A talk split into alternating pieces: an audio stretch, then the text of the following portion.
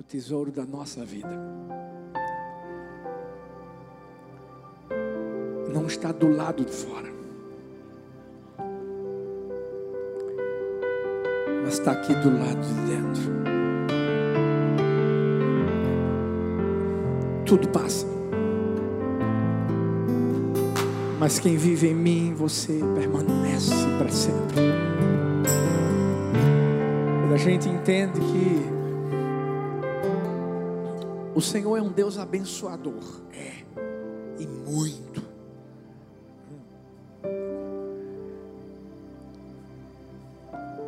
E o nosso foco tem que ser sempre o abençoador. Que simplesmente nos dá as bênçãos. Mas para que a gente viva o propósito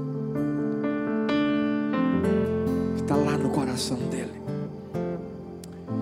Eu sei que você que está aqui hoje, você que está aí ligadinho no campus online, eu sei que seu coração é do Senhor. Nós estamos pregando uma série que eu sei que é uma das que mais deixa o diabo furioso. Como é que é, pastor Arthur? Uhum. É uma das séries que mais deixa o diabo furioso. O nome da série é O Amor Faz. O amor faz. E durante algumas quartas-feiras a gente está conversando, realinhando, aprendendo, mudando a nossa mentalidade em relação à generosidade. Fala bem forte comigo, generosidade mais forte, generosidade. E por que deixa o diabo furioso? Porque a generosidade é o princípio basilar, é a base de tudo que Jesus fez na terra. Pai foi generoso comigo e com você. Quem é generoso, dá. E Deus amou o mundo de tal maneira que deu, deu, deu o seu Filho unigênito, para que todo aquele que nele crê não pereça, mas tenha, é outra coisa que ele dá, que ele dá, vida eterna. Pode celebrar isso. Não tem nada melhor do que a gente carregar no nosso coração a essência do nosso Pai. E pense numa igreja generosa. Pense numa igreja que aprendeu a, a dar, a se dar. Não é em termos financeiros apenas, não, é a se dar. Eu lembro que uma vez nós ainda estávamos lá no Alta Unção. E, e eu falo isso para você se lembrar que nem sempre fomos o que, somos, o que somos hoje. E a gente não tinha estrutura nenhuma. Eu conversava com minha filhota Cássia hoje ali na sala VIP. Nenhuma. Nossa mídia. Sabe, a gente, a gente não tinha as ferramentas que hoje a gente tem. Mas a gente sempre fez com amor a gente sempre se deu, a gente sempre fez o melhor. Eu lembro que uma pessoa de uma outra igreja, nesse dia, foi lá na igreja porque queria ver a mídia da igreja do amor, porque era tão maravilhosa. E eu lembro que ela entrou lá na sala.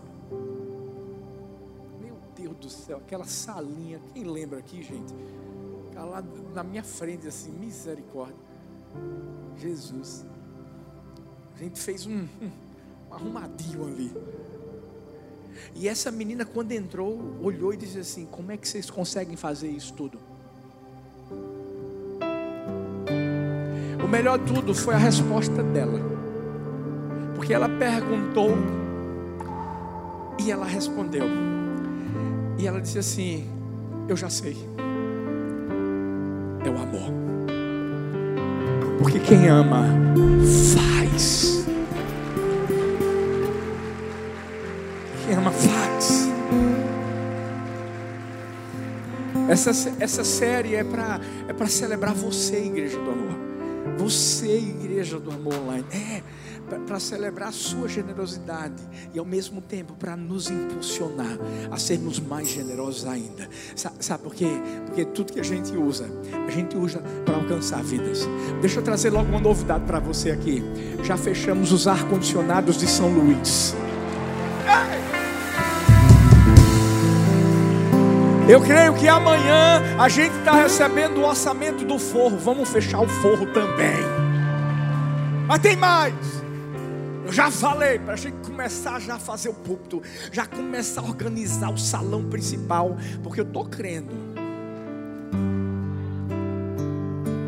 No início de outubro a gente inaugura São Luís, Igreja do Amor São Luís, com tudo. O som já está sendo feito para ser enviado, luzes compradas. Aí você diz, pastor, mas pagou tudo? Não. A gente divide. Jesus volta e a gente não precisa mais pagar. Glória a Deus. Amém. Eu amo você, igreja do amor. Senta aí no seu lugar. Essa igreja é demais, meu Deus.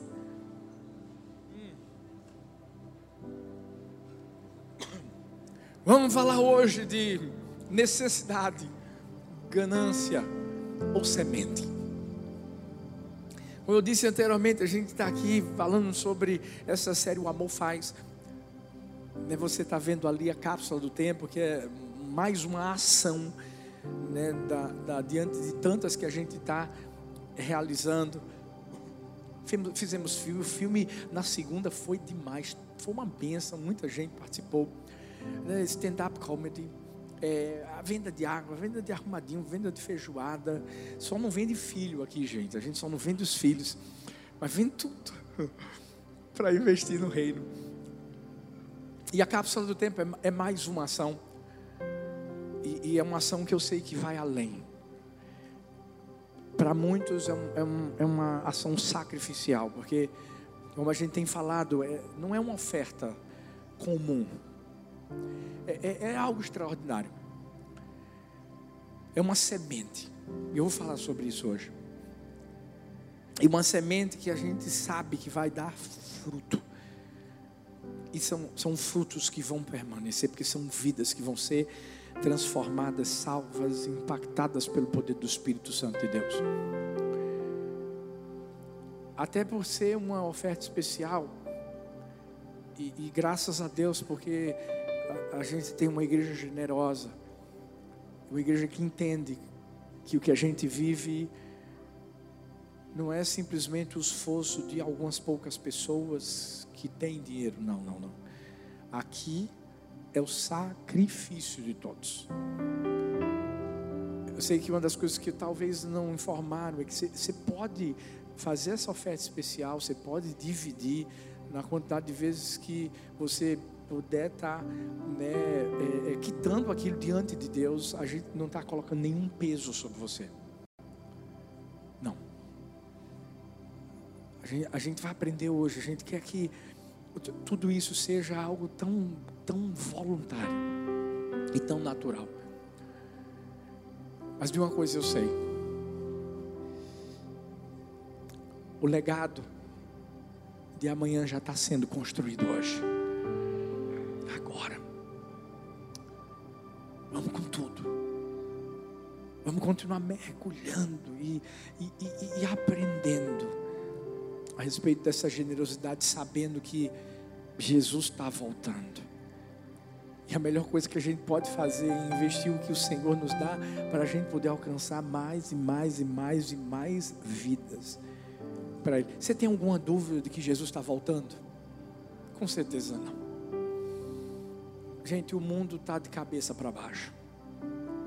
Agora mesmo a gente acompanhou, eu sei que você acompanhou nos noticiários o Talibã ali dominando o Afeganistão. Eu vi vídeos desesperadores, vídeos de pastores pedindo oração, pessoas fugindo. Deixa eu falar, deixa eu te dizer uma coisa. Quase lá. E se a gente não entender que o que a gente tem, minha filhota Elaine falou algo tão lindo, gente. O que a gente tem nas nossas mãos é aquilo que a gente pode usar. Por quê, filhos? Porque às vezes a gente pensa que tem que ter muito. Não é o muito. No sentido da quantidade. Você pode até dar muito na, no, no aspecto quantitativo, mas ei, ei.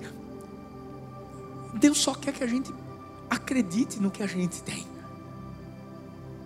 Isso que você vê aqui, as igrejas que a gente constrói. Ei, deixa eu falar. Tem muita oferta da viúva. Tem moedas.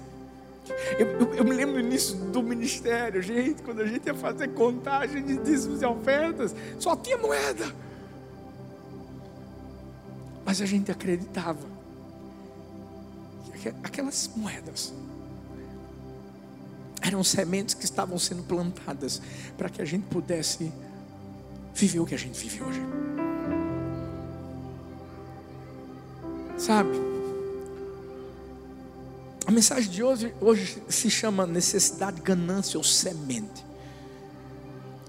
É importante que eu comece explicando sobre dois espíritos que todos nós que estamos aqui, nós estamos sujeitos talvez sermos dominados por esse, esses espíritos.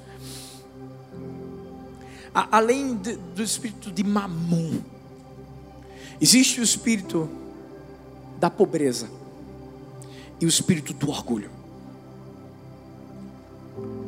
Eu, eu, eu, eu não sei qual, qual é o espírito que talvez esteja tentando dominar o seu coração.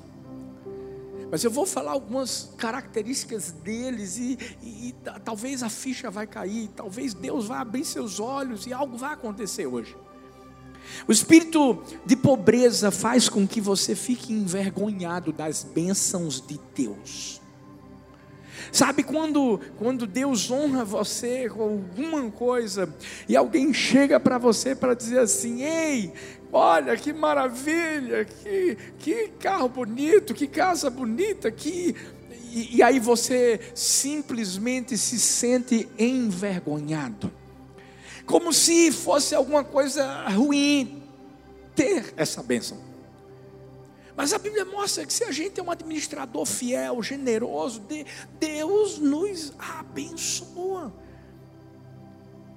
Mas esse espírito de pobreza quer manifestar um sentimento de vergonha de culpa por ser abençoado por Deus. Eu lembro, como se fosse hoje, a gente só tinha uns ventiladorzinhos que, que eram de teto, que faziam barulho, que puxavam ar quente, que jogavam para baixo.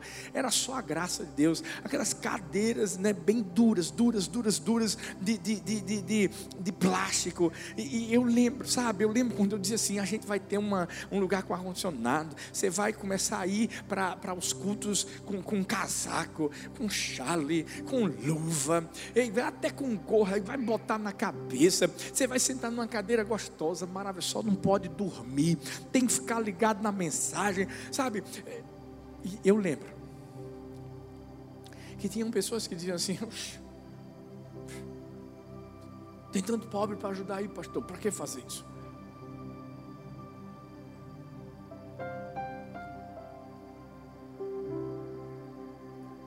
Isso que o diabo quer que a gente pense. A gente ajuda os pobres. A gente alcança o coração deles. Mas a gente não pode viver no espírito de pobreza. A gente não pode se sentir envergonhado. Todas as nossas igrejas do amor, elas, elas estão sendo construídas no mesmo nível. Por isso que temos aqui, temos na Zona Norte, vamos reformar lá em, em, em Abril Lima são Luís está sendo construída agora. Camaragibe vai mudar de lugar, vai ficar melhor do que está agora. O, o, Cabo vai, passa lá na igreja do Cabo para você ver como é linda. E deixa eu te dizer uma coisa. Deus é o Deus que apresenta o melhor para mim, para você. Deus ofereceu qualquer coisa para mim, para você? Deus ofereceu o melhor. Deus deu Jesus, o seu filho. Mas qual é o outro espírito, pastor? É o espírito do, do orgulho. Porque o espírito do orgulho já é diferente. O espírito do orgulho mostra que você está vivendo uma coisa maravilhosa e você diz assim: Eu mereço. Uau! Sabe, Nabucodonosor, quando olhou tudo que Deus estava fazendo, Deus estava fazendo. Não esqueça que se você está onde está, é Deus. Não esqueça que se você está na posição que você se encontra hoje, Deus, meu filho, Deus. Porque senão, o espírito do orgulho toma conta do nosso coração. E aí a gente começa a dizer: Mas eu trabalho duro, eu sou talentoso. E você começa a se orgulhar das bênçãos que na verdade não são suas, são dele. Esses espíritos, eles, eles operam de extremidades opostas, mas têm uma raiz em comum eles fazem com que nós nos concentremos nas coisas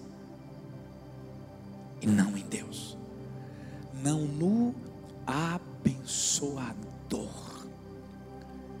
Por isso que o espírito do orgulho diz assim: a riqueza vem do meu trabalho árduo. E o espírito da pobreza diz: a riqueza vem do diabo. O espírito do orgulho diz assim: você deve se orgulhar do que você tem que eu quero mostrar para você aqui. Ambos esses espíritos são armadilhas do diabo, porque se concentram em coisas, ao invés de se concentrar em Deus. Você quer ver um exemplo bem prático? Como é que a gente reage quando alguém, por exemplo, elogia o seu relógio ou a sua roupa? O orgulho vai dizer assim: é importado da Europa. Mas o espírito de pobreza vai dizer: nada, essa coisa velha comprei na liquidação. Dividi em 100 vezes, sem juros. Foi uma mega promoção. Sabe, o espírito do orgulho tenta fazer as pessoas pensarem que pagamos mais. O espírito da pobreza quer que as pessoas pensem que a gente pagou menos e ambos estão errados. Por quê? Porque o orgulho faz com que a gente se compare aos outros, e a pobreza faz com que nós nos comparemos com nós mesmos. E o que é que eu tenho que ter dentro do meu coração, pastor? Simples. Nós temos que ter o espírito de gratidão. Porque um coração grato reconhece que tudo vem de Deus, que Deus é abençoador. E às vezes a gente não precisa falar muita coisa, não, é só dizer assim: obrigado. Você já agradeceu hoje pelo, por esse dia? Você já agradeceu hoje pelo cuidado de Deus sobre sua vida, mesmo diante de coisas difíceis que você tenha vivido? Você agradeceu porque você está vivo. Ei,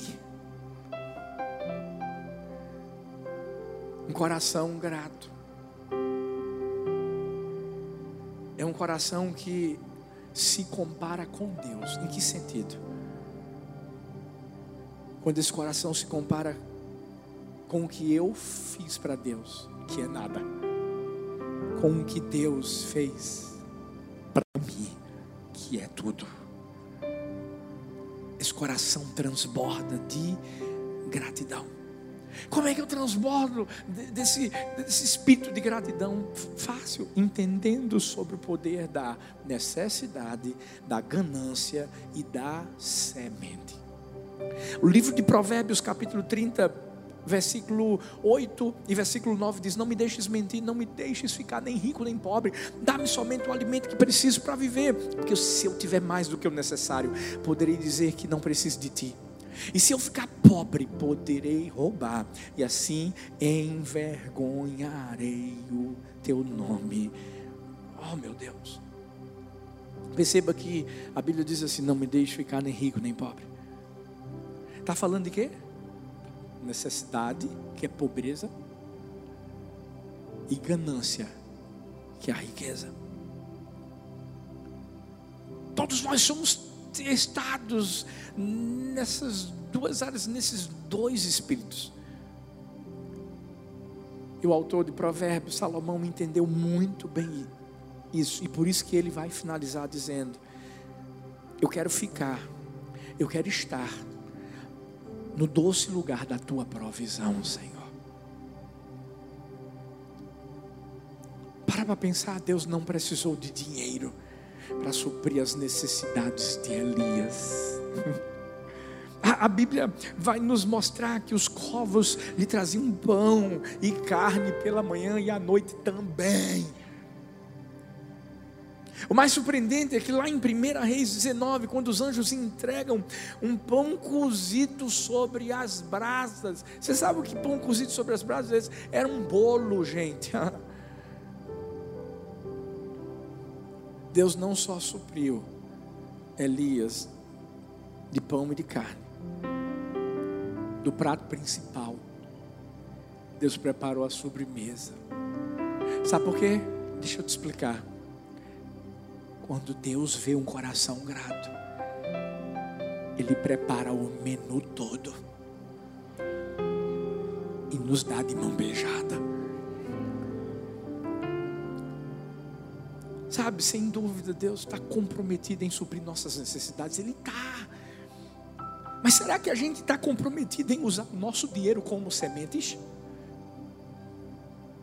Sabe, essa é a pergunta que eu quero que fique aqui dentro do meu coração e do seu coração nessa noite. E é aí que a gente vai aprender que o amor faz. E o amor faz ir além da necessidade. Ageu 1, versículos 3 e 4 diz: Por isso a palavra do Senhor veio novamente por meio do profeta Ageu.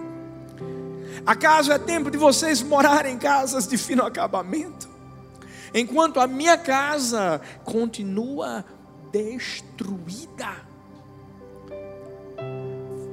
Pegando o contexto histórico dessa situação aqui, a gente vai ver nos dias do profeta Ageu, o povo volta do cativeiro babilônico e se encontra sem disposição para reedificar o templo do Senhor, gente. Eles davam desculpas a respeito das responsabilidades que, que estavam sobre eles, mas ao mesmo tempo, sabe o que eles faziam? Se importavam com suas necessidades, se importavam com as suas próprias casas, com o seu próprio conforto. E aqui a gente vai ver Deus protestando contra isto. Sabe, muitas pessoas passam toda, toda, toda a sua vida pensando unicamente em si mesmas, em suas próprias necessidades.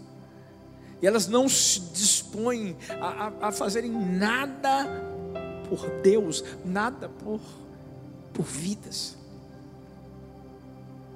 Pessoas que trabalham só para o seu conforto, para estarem vivendo na tranquilidade mas quando são convocadas para servirem a Deus, para entregar a Deus, para se dar a Deus, elas recuam. Sabe, quando a gente está correndo atrás das coisas, deixa eu falar uma coisa para mim, para você, Igreja do Amor, eu tenho certeza de que Deus está esperando algo diferente de mim, de você. Por isso que lá em Ageu 1,8 a Bíblia vai dizer: subam o monte para trazer madeira. Construam o templo para que eu me alegre. Deus é que está falando isso. E nele seja glorificado, diz o Senhor. Tudo que Deus queria do seu povo era que o povo tomasse a atitude de se envolver na sua obra. E é interessante porque ele vai revelar para essas pessoas que essas pessoas não estavam prosperando. Ou seja, elas viam a provisão, viam os recursos desaparecendo de forma misteriosa. E a razão era porque eles não se importavam com a edificação da casa do Senhor. Para para pensar, filhos, como isso é sério. Talvez você diga assim, pastor, o senhor está falando do Antigo Testamento, o senhor está falando de um profeta, de Ageu, o senhor está falando lá de trás, de um contexto histórico diferente do povo. Deixa eu te dizer uma coisa: o meu Deus é o mesmo ontem, hoje e o será para todos sempre. O, o, o que está aqui nessa palavra serve para a minha vida e para a sua vida hoje. E infelizmente tem muitas pessoas que estão vivendo apenas diante das suas necessidades Olha o que a G1,6 diz: vocês têm plantado muito e colhido pouco. Vocês comem, mas não se fartam. Bebem, mas não se satisfazem. Vestem-se, mas não se aquecem. Aquele que recebe salário, recebe-o para colocá-lo numa bolsa furada, furada. o que a Bíblia está dizendo aqui? Ei, tem muito esforço, gente que se esforça pra caramba, mas não tem resultado. Já parou para pensar? Que tem gente que ganha bem pra caramba, muito bem, mas não dá para nada o dinheiro. Se você falar, se você perguntar o salário da pessoa, você vai dizer, não, não é possível. E como é que você vive desse jeito? Você sabe por quê? Está aqui, ó. Essa, essa pessoa traz sobre sua própria vida a perda. Ela coloca o dinheiro num saco furado. Alguém já perdeu dinheiro aqui, gente? É horrível. Não, não é? É bom quando a gente encontra. Mas quando perde, imagine, você bota uma nota de 200 reais, essa nota nova de 200 reais, no seu bolso. E aí você está andando, você está andando, você está andando, está andando, de repente você vai lá, pega a nota para pagar alguma coisa e ela some. Fica assim, fica pálido, não fica? Tem gente que tem gente que se desespera. Tem gente que vai fazer o caminho de volta todinho. Umas duas, três, quatro. Está feito eu. Uma vez eu, eu tirando férias, fui para João Pessoa. E aí lá em João Pessoa, tal, eu levei a bike, a minha, das meninas e tudo mais. E de repente a gente foi voltar. E eu cria que as bikes estavam lá, seguras, fortes. Quando eu cheguei em casa, uma das primeiras perguntas, Thalita, foi: e as bikes? Tá bom, sabe por quê? Porque durante o caminho eu vi que estava ela quase caindo. Eu saí, amarrei, e Talita disse assim: Filho, amarra mais forte. Eu disse: Deixa comigo. Arrependo tanto ter dito aquilo. Eu sei que quando eu cheguei lá, gente, eu perguntei para a menina que trabalhava lá em casa, disse assim: Fulana, as bikes estão aí? Elas estão. Aí quando eu saí, não estavam. Eu gelei as Sabe quando você perde algo? Sabe quando você parece que botou dinheiro no bolso e puf, tem muita gente que vive assim, sabe por quê? Porque coloca suas necessidades à frente do reino. Eu não estou dizendo aqui, pelo amor de Deus, você não tem que pensar em você. Tem, mas você tem que pensar com uma mentalidade diferente. Entendendo quem é que te abençoa entendendo quem é que sabe o que você precisa todos os dias. Porque se você inventar de fazer as coisas sozinho, porque você está pensando só em si, Olha o que a Bíblia diz no livro de Salmos 127, versículos 1 e 2: Se o Senhor não edificar a casa, em vão trabalham os que a edificam. Se o Senhor não guardar a cidade, em vão vigia a sentinela. Inútil vos será levantar de madrugada, repousar tarde, comer o pão de dores. Olha o que eu mais gosto. Pois aos seus amados ele o dá enquanto dormem. E não estou dizendo que você tem que ser um preguiçoso. Porque tem gente que gosta disso. Eita, Deus é tão bom, vou, vou para a rede. Vou ficar orando o dia todo. E depois eu vou entrar na conta. E vai estar tá lá o meu salário. Vai não, meu filho. Não vai mesmo. O que vai estar tá lá é outra coisa. É o desespero. Você não conseguir pagar nada. Ei, não estou dizendo não. Ei, o trabalho é um meio de provisão. É. Deus usa para que a gente seja suprido. Mas Fica claro aqui a diferença entre quem alcança algo sozinho e quem o faz com, a bênção do alto.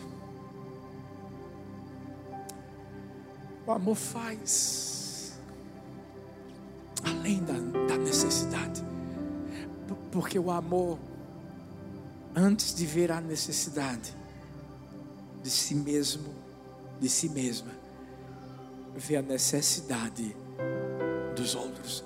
Jesus fez isso, filhos. Jesus.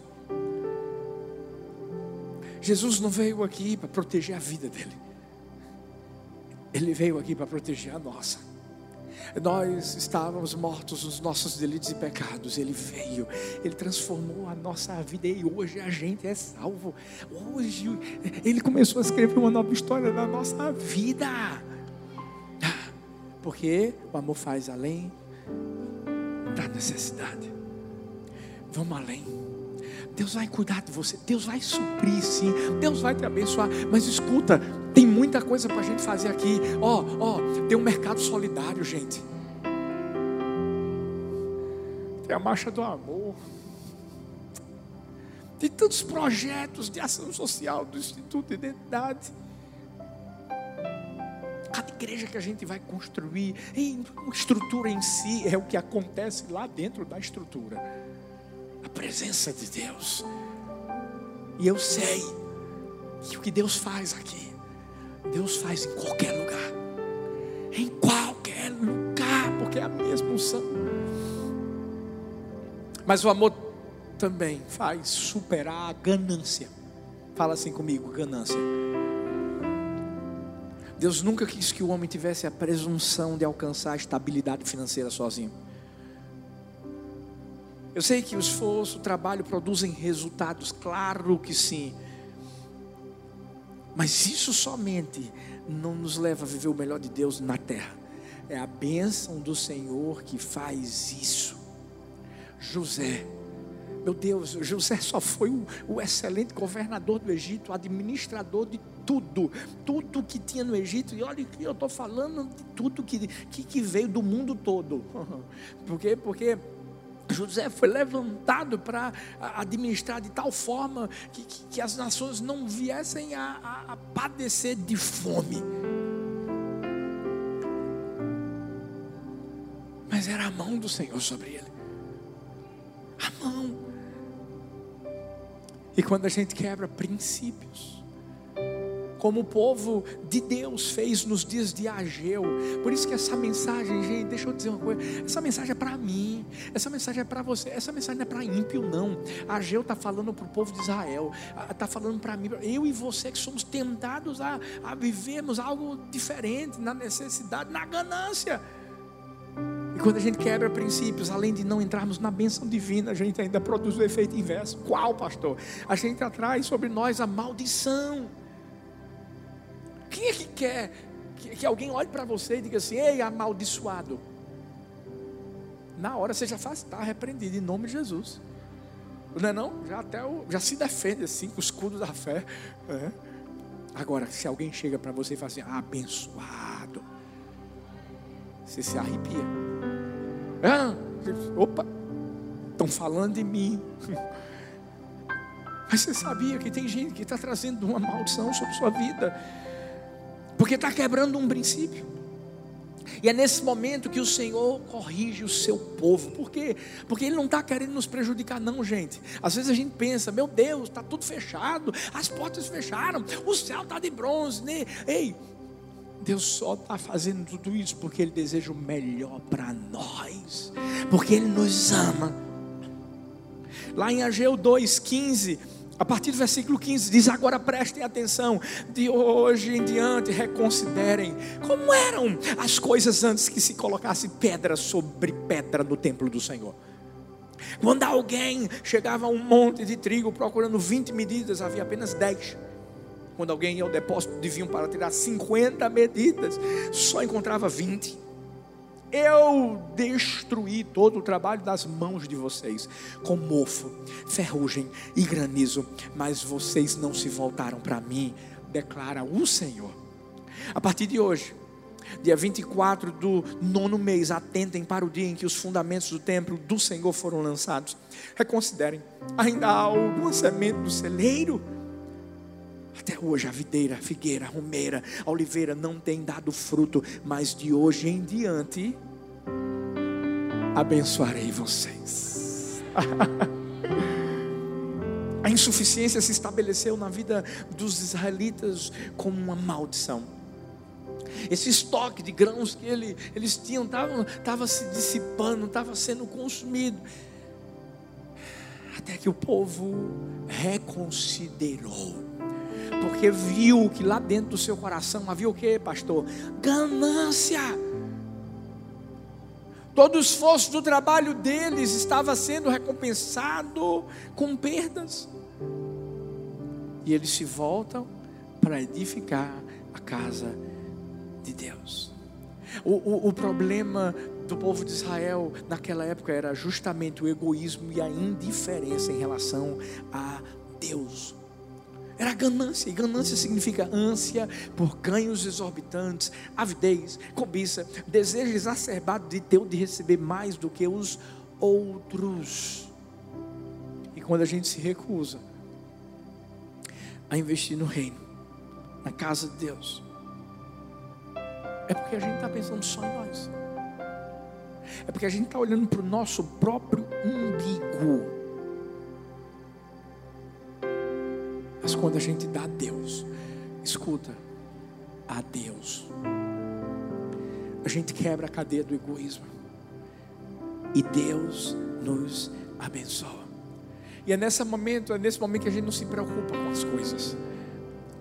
Porque Mateus 6,25 mostra, a gente não precisa se preocupar com o que há de beber, com o que há de comer, com o que há de vestir. Não é que essas coisas não sejam importantes, Ei, são, mas sabe qual é a melhor forma de a gente obtê-las? Não é através da ansiedade ou do esforço próprio, da ganância, não. É colocando os devidos princípios espirituais para operarem em nosso favor. Eu não estou aqui te ensinando para não cuidar de você mesmo. Eu não estou falando que você não pode conquistar bens materiais ou guardar recursos financeiros, não é nada disso não. Eu só estou querendo te mostrar que tudo isso tem que acontecer com a bênção de Deus. Porque senão, olha para mim, vai entrar aqui e vai escoar. Não vai dar para nada. Não vai. Eu sei que o estado natural do coração humano é ser um doador pesaroso. Mas quando o Senhor faz um transplante de coração em nós. Porque a Bíblia diz em Ezequiel que o Senhor tirou o coração de pedra, colocou o coração de carne colocou um espírito novo, e dentro desse espírito novo colocou o Espírito Santo de Deus em mim, em você. Aí sabe o que acontece? A gente passa a ser generoso, a não ser egoísta, a não viver ansioso, e aí a gente começa a pensar no que a gente pode fazer pelo, pelo outro. E aí a gente dá com alegria. Eu sei que sempre que a gente está para dar uma, oferta expressiva, por exemplo, essa oferta da cápsula do tempo, é muito comum a gente ser atacado na nossa alma com o seguinte pensamento: será que eu vou ter o bastante? Meu Deus, se eu perder meu emprego, rapaz, se o carro quebrar, como é que vai ser esse negócio? Eu sei o que é isso. Teve um momento na minha vida que Deus disse assim: Filho, eu quero tudo que você tem. Eu tudo, só tudo. Eu quero carro. Eu quero o dinheiro que você tem no banco. Eu quero seus relógios. Eu quero sua, seus óculos, roupa. Eu quero. Você está pronto para dar? Deixa eu te dizer uma coisa. Eu sei que você sabe que a gente é humano e na nossa humanidade a gente pensa em mil e uma coisas. E, e a primeira pergunta que é assim: será que é Deus mesmo? Oh Deus. Aí você dá uma de Gideão, vamos fazer prova. Uhum. Eu me lembro que quando Deus falou isso comigo, eu disse assim: eu vou falar com minha esposa, pai. Se ela disser assim, beleza. Eu lembro quando eu disse, filha, estava ouvindo uma mensagem. Deus disse para a gente dar tudo. Dar o nosso carro. A gente tá, tava não sei quantos anos num apartamento alugado. Doido para comprar o nosso, já tinha até né, o local. Esse dinheiro é para isso. Eu disse, Deus mandou dar. Ela olhou para mim e disse, filho, vamos botar na internet agora. Nessa época a gente não, era, não tinha tantos seguidores, não tinha Instagram, nada, isso era Orkut. Thalita foi botando lá os negócios. Botou a foto do carro. Disse que ia vender carro, disse que ia vender isso, ia vender, só não vendeu as filhas, glória a Deus. Mas pode ter certeza que vem um bocado de coisa na cabeça da gente para a gente dizer assim, rapaz, não faz essa loucura não. E deixa eu dizer uma coisa, não foi a última, ou a primeira vez e a última vez que eu fiz isso não. Sabe, a gente sempre diz que tudo que a gente traz para a igreja do amor, a gente faz primeiro. Eu já fiz a minha oferta da cápsula do tempo. E deixa eu te dizer uma coisa.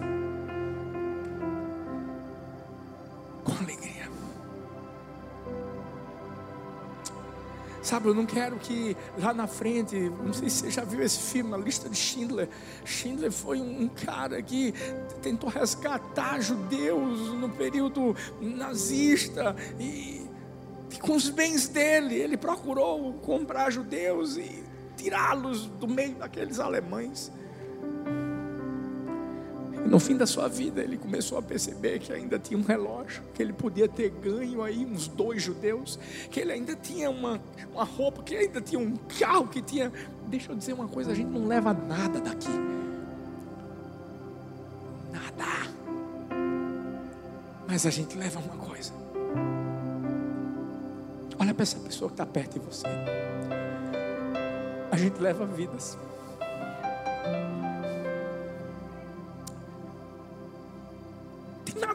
Do que isso. Saber que a nossa vida não se resume ao que a gente vive aqui. E mais uma vez, eu não estou dizendo que você não pode ter as coisas, você pode. Mas quando você tem a bênção do Senhor, sabe o que, acontece? O amor faz plantarmos as sementes. E toda semente que a gente planta produz muito. Essa é a maior diferença.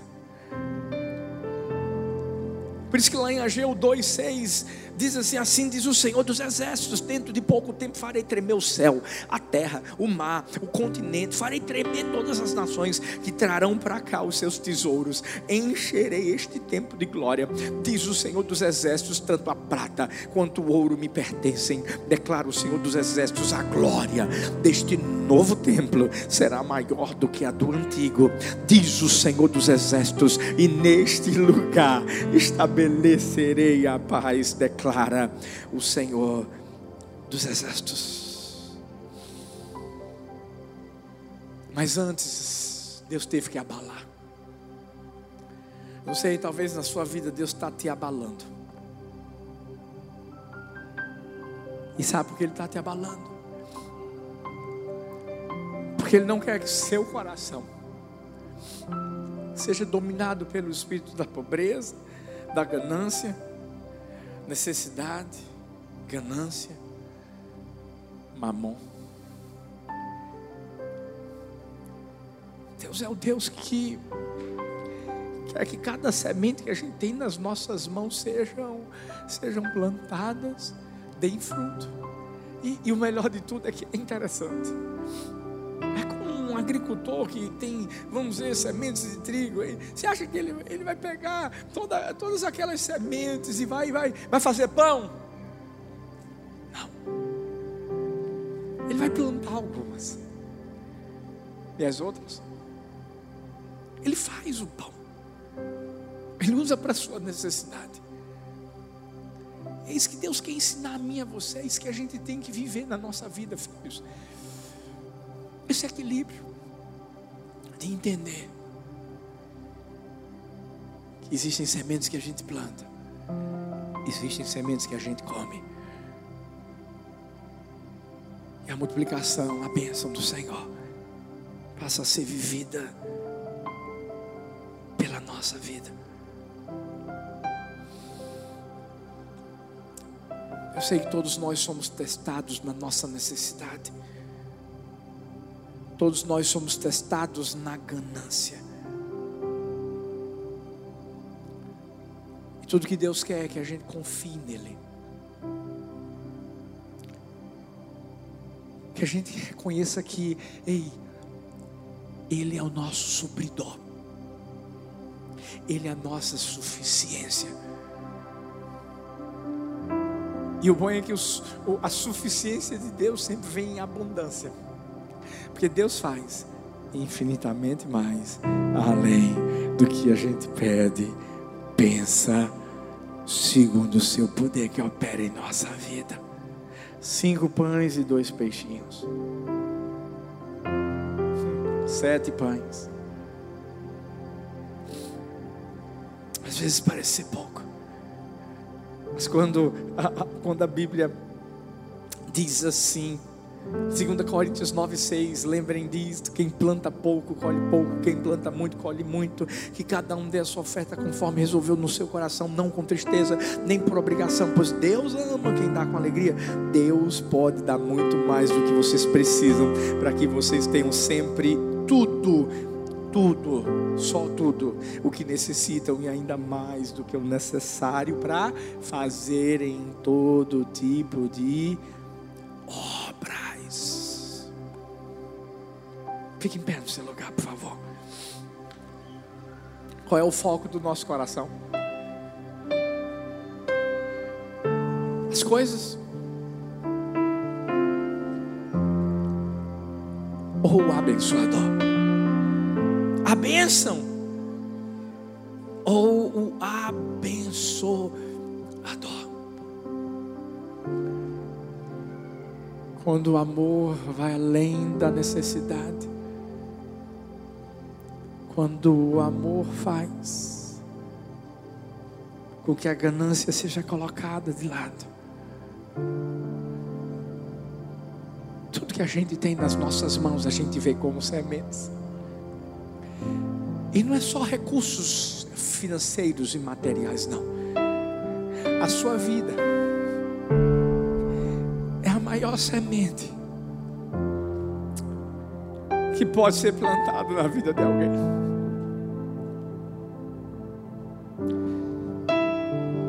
O manifestar da vida de Jesus em você é a maior semente que pode ser plantada na vida de alguém. Ou seja, eu estou falando de, de algo que é geral.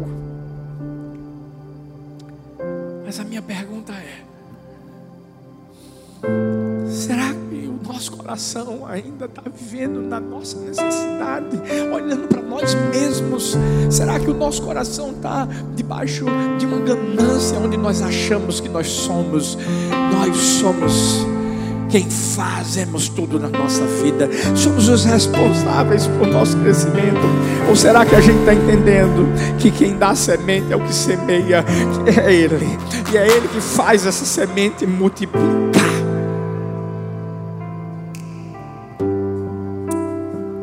Nós temos tantas coisas para fazer, Igreja do Amor, mas nós nunca fizemos sozinhos, nós sempre fizemos juntos que essa igreja é generosa e vê sempre o amor fazendo. Pai, eu quero abençoar o coração daqueles que estão aqui hoje, aqueles que vão assistir essa mensagem, o nosso coração. Não permita, Pai, que as nossas necessidades estejam acima do teu reino. Não queremos fazer como o povo de Israel. Esse povo que pensou em construir suas próprias casas, mas que deixou de lado a tua. Oh, não nos deixe, Pai. Temos um coração ganancioso, a ponto de acharmos que somos nós que fazemos. Nessa noite nós nos humilhamos diante da tua potente mão e reconhecemos se somos o que somos, se temos o que temos, tudo, tudo, tudo, tudo, tudo vem das tuas mãos.